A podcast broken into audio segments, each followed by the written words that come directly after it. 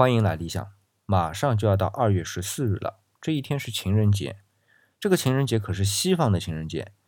西方的情人节啊，我知道的是男生对心仪的女生送巧克力和鲜花，然后呢，要在一个月之后的三月十四日，女生回送男生巧克力和鲜花。当然，女生得对男生有感觉啊。这如果没感觉呢，就不用回送了。不过这些是我要做这档节目之前，为了确定我原来记得是不是没问题，而又重新查了一下的。结果查了还真就发现和我原来的记忆是相反的。也就是，我刚才说的啊，这种是反过来，也就是二月十四日女生送男生巧克力和花，然后到了三月十四日呢，是男生回送女生巧克力和花。这三月十四日呢，被称为是白色情人节。那我的记忆怎么会是反过来的呢？我后来想了一下啊。应该是《名侦探柯南》里边有这么一集是说白色情人节的，虽然剧情我记不得了，反正是个案子。但最后呢，木木警官给他的太太送巧克力这个情节我还是记得的。那么是《名侦探柯南》把这两个情人节的内容给搞反了？那我再查了一下啊，就发现韩国人也是这么过情人节的。所以啊，不是青山刚昌在《名侦探柯南》里边把日子给记错了，而是整个日本也好，韩国也好，就是和西方的习俗是相反的。那我想啊，可能是这么理解：这西方的节日嘛，既然你们东方人要过，那日韩就属于东方啊。至少在我们和绝大多数西方人眼里，这就是个东方的国家。那么你东方人要过呢，那和西方总得有点差别吧？所以就反过来了。这只是我的瞎胡闹的理解啊。这西方的情人节呢，它的起源呢有很多，我也去查了一下啊。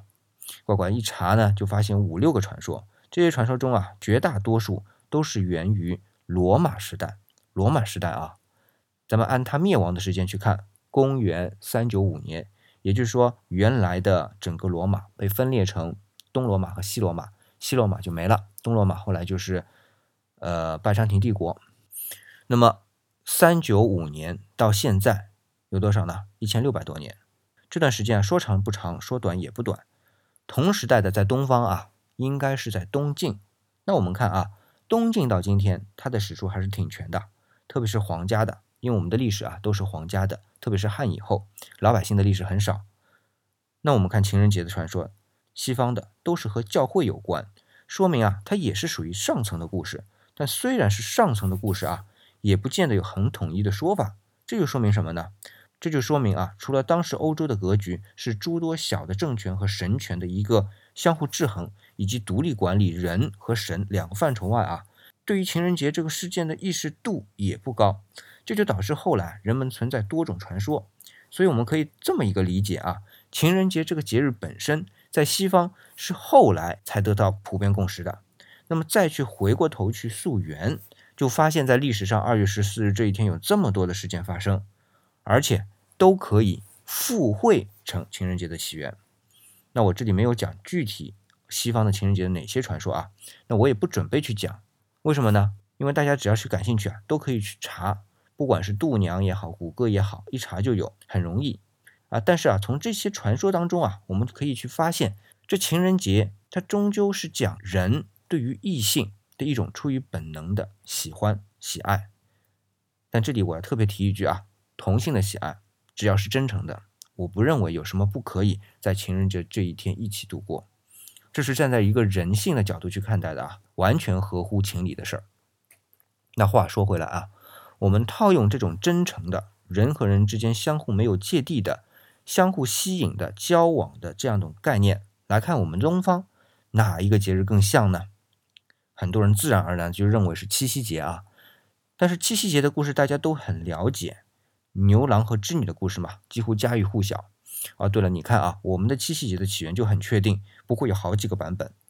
可牛郎和织女的故事到底是讲什么呢？是一对门不当户不对的恋人，牛郎和织女啊，一个是凡间的穷人，就是屌丝；一个呢是女神，在灰牛大仙一个叛逆的大神的帮助下，走到了一起。那么最后呢，还是被主流的并且主宰的王母娘娘给拆散了，用银河给隔断，但仍然呢对双方怀有忠贞的爱情，这就有爱情了啊！但这份爱情呢就感动了喜鹊，于是每年的七月初七，喜鹊就搭乘鹊桥，让他们俩相会。重点是非主流，用我们小时候的话啊，叫反封建礼教。当然，故事中有忠贞的爱情，但是这份爱情是跨越了巨大的障碍的，才被人们去祝福。呃，或者说啊，我觉得更确切的理解应该是同情。所以说啊，七夕节虽然它是表达感情的，也是很感人的一个节日，但是如果说以西方的情人节这样概念去套，似乎不能称七夕节为东方的情人节。那我们东方的文化里边，是不是就有类似的情人节的节日呢？以我的理解啊，还真就有，那就是距离现在很近的一个节日，叫元宵节。哎，现在我们说起元宵节啊，想到的都是观灯会、猜灯谜，这是没错。但是元宵节可不止这一些。我们既然想到了灯会啊，那我就问了，是谁来参加灯会？当然，主力军就是少男少女。哎，慢着，少男自然是没问题啊，这少女可就有问题了，对吧？哎，我们不是说少女是待字闺中嘛？所谓的待字闺中啊，就是少女在没有出阁，就是没有出嫁前，一直要待在自己的卧室里，不能出门。那没出嫁之前就不能出门，那灯会上的少女是哪儿来的？少女就是少女。就是在有了礼法的年代，东汉以后啊，在元宵节，也就是正月十五，是唯一的可以合法的让这些少女出门的日子。这是为什么呢？这我还先得卖关子，到元宵节再和大家说啊。这里边的曲折也挺多的，但还是因为这期节目啊是以情人节为主题，我也不喧宾夺主了。那么说到这里呢，我又想到了一首我们耳熟能详的宋词，叫。生查子元夕，欧阳修的啊，上阙词就有说到：去年元月时，花市灯如昼，月上柳梢头，人约黄昏后。就是说啊，在元宵节的灯会上，月亮升上了柳梢尖，在黄昏以后呢，青年男女相互约会，相互见面。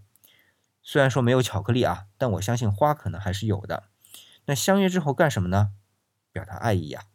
虽然从这一阙词当中，我也不知道是男生向女生表白，还是女生向男生表白，但是我一想啊，可能是女生向男生的，因为好不容易出来一次啊，能看上自己的意中人。虽然说后面还有很繁复的礼法的流程，但是先给点暗示嘛，或者给点提示，那甚至啊给点明示，让男方来提亲呀。总得有点动作嘛，对吧？哎，你别说啊，这是不是就像我前面说到的啊？东方人现在同样过所谓的西方人的情人节，是女方先向男方表示，然后在白色情人节，男方再向女方表示赠回那个巧克力。这种和西方相反的那种方法，那个底层的意识啊，可能就源于此。那是不是说，至少在我的理解里啊，如果非得说有东方的情人节，那么元宵节啊？就是东方的情人节。不过这里呢，我还多说一句啊，这元宵节有很多名字啊，比如说小正月、元夕、灯节，还有一个叫上元节的。但如果说我们要把这个节日理解为情人节，就不能称它为上元节，因为上元节它的起源和道教的三元有关，这三元是道教里面非常重要的一个组成部分啊，但和爱情是一毛钱关系都没有。好，那么到这儿呢，这一期节目呢。就要结束了。我们说这情人节啊，无论是在西方还是在东方，都是向心上人表示爱意的一个节日。这还不只是爱情本身啊，更重要的是真诚。有了这份真诚的心呢，所有的爱慕，无论最后是否有完美的结果，我们都必须直接的、毫无保留的表达出来。所以，当情人节来临的时候啊，请你勇敢的说出那三个字：我。爱你。这里是理想主义，我是四眼理想，李是木子李，还有我爱你。